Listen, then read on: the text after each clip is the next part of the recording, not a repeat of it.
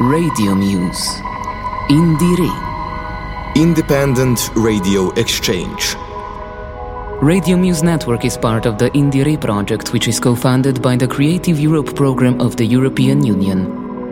Indire Thematic Podcasts.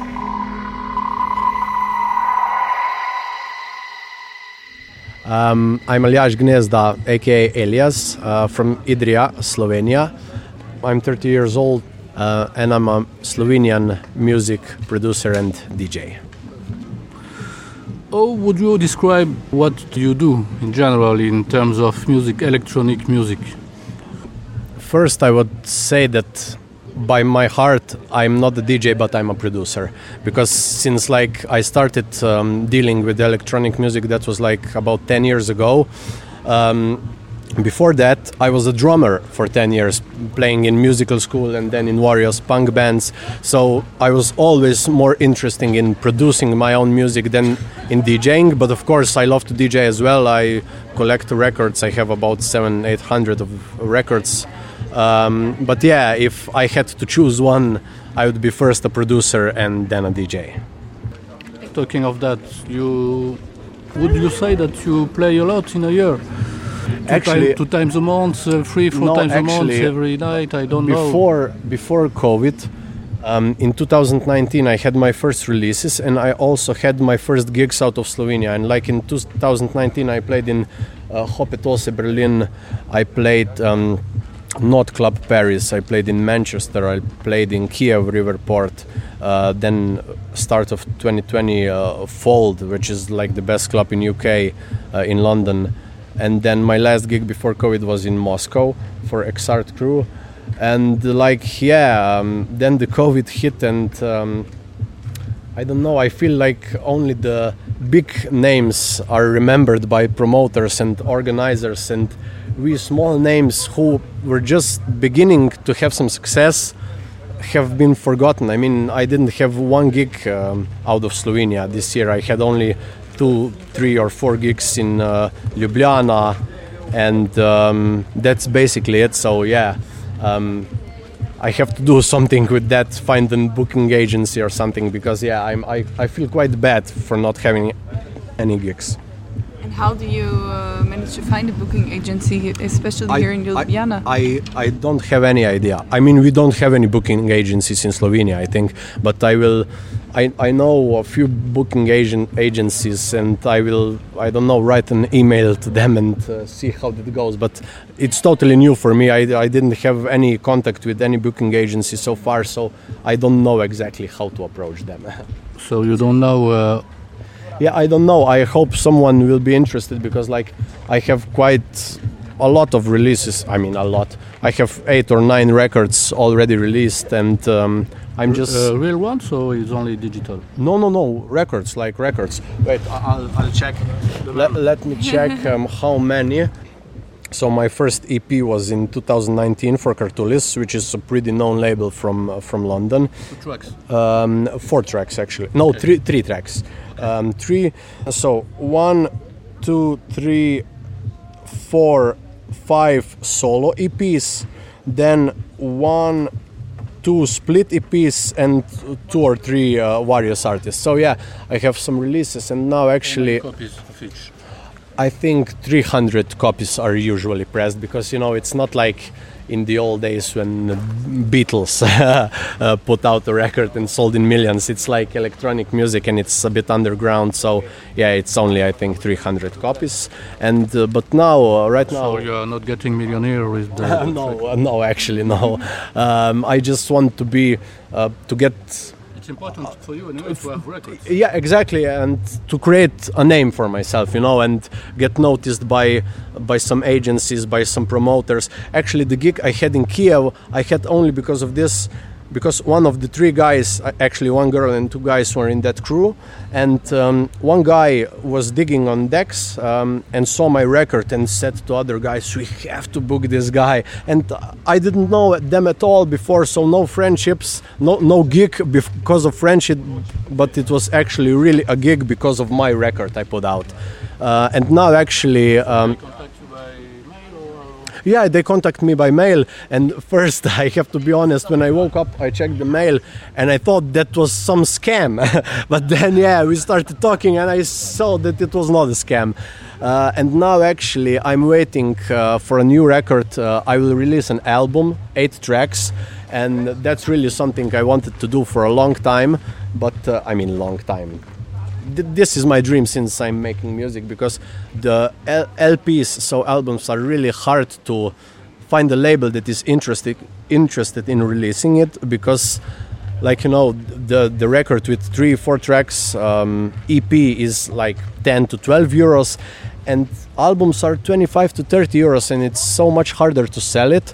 Um, but one label that um, we feel quite connected with our musical vision era ora from corsica um, they actually yeah from corsica um, I sent them a few tracks for various artists. The first uh, um, LP was already re- released, um, eight tracks from eight different artists. Um, and then they said, "Man, we like your music so much. We would like to re- release your solo EP." And I sent them like 14 tracks. And after one week, they contacted contact me back and say, "Man, we don't want to release your EP. We want to release your LP." So eight tracks, and I was like, "Fuck yeah, that was my dream." So um, yeah, I think it will be out in September. So I really can't wait. Would you say you are, um, as you describe, small European music artist? Yeah, I think that fits the description. Small, mainly. You say small. yeah, yeah, I will. I would say small because. Um, big artist for me is someone who has a gig every weekend and is known by everybody but um, my my goal is not actually to have every gigs every weekend or e- even three gigs in one weekend i mean i, I don't have, even have the desire for this but as i said i just want to make have the time to make more music and like two three gigs per month that would be fantastic for me already So, for example, when you play here in Boutique or when you Yeah. play in Paris or in Kiev, Yeah. what are about the money you the prices. I mean, I, I will not go to exact numbers, but like for DJ set, Thousands. No, no, man, it's No, a few hundreds. yeah, a few hundreds exactly, a few hundreds, yeah. Um, but like for the DJ set, um, my fee is one time smaller as for the live act because, like for DJ set, um, I don't, I don't. Uh, no, actually, it doesn't. I mean, it could depend, but I, I didn't have gigs like all nighters. If I would have all nighter eight hours, yeah, I would charge more. But in this case, it's only like this. Um, one amount is for my DJ set, and uh, one's bigger amount is for the live act because it's for the live act. It's so so much preparations for DJ set. You know, I can play records. I only the only preparation I have for DJ set is listening to records at home and putting them in my record bag uh, to know what I will play. But for live set, I mean, it's like live act is purely my music. So I was.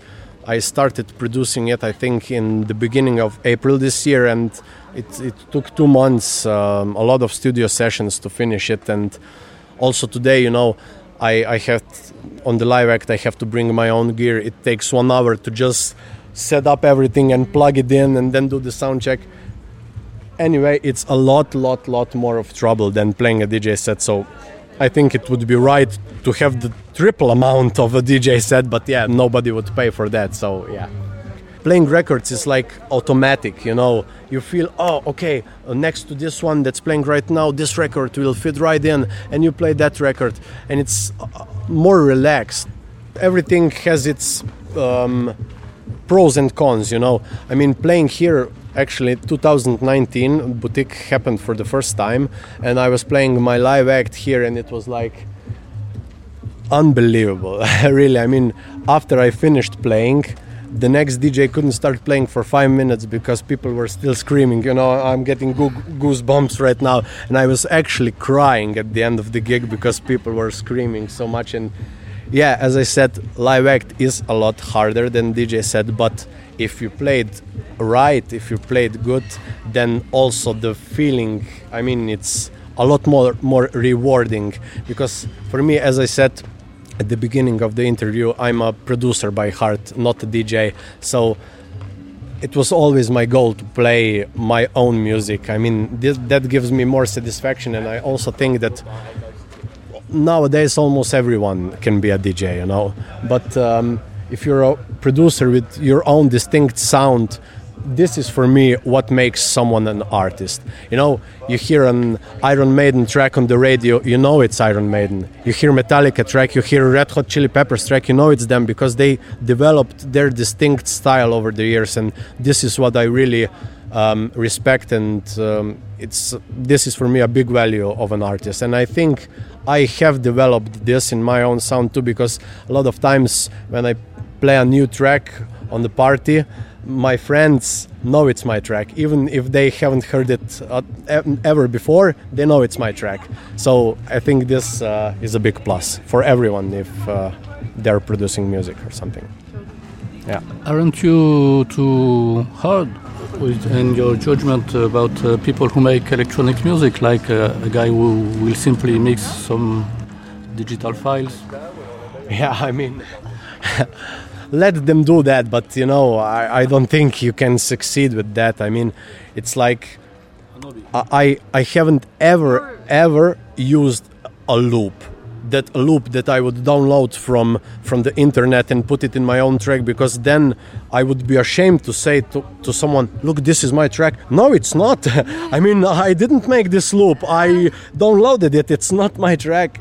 And this is, I mean, this is fake for me. Of course, for someone who's a beginner to get just a little bit help from that and develop over the years and stop stop doing that, I, I'm fine with that. I don't have anything against that. But I mean, if you have been a producer for five, ten years and you're still using loops that are pre-made, I mean, sorry, but you're not a producer. I mean, it's simple as that. Talking about uh, beginners, what is your opinion of the actual music scene here in Slovenia? Maybe I don't know in Ljubljana. Ljubljana seems to be more dynamic. Or... Yeah, of course, Ljubljana is the capital, and um, like the music scene here in Slovenia, I think it's really, really, really good. I mean, I ha- we have we, we have only yeah we have only two million people living in this country, and like we have 20 really really good DJs. I said 20, uh, uh, maybe more, maybe less, but like the scene here is really really good. My friend um, Nitz, who, who has been uh, he's also playing here tonight, uh, who has been a program manager of our best club in Slovenia, K4. Uh, he has been a program manager there for 10 years. He said a lot of times when we bring a big guest from uh, from abroad, from somewhere from Europe or even America um, the locals play better than the guest, than the guest who is known all over the world. And he wouldn't just say that, but I, that that is true. I mean, I have experienced it by myself. I mean, um, and yeah, I think it's um, it's really good. We have a lot of potential. No?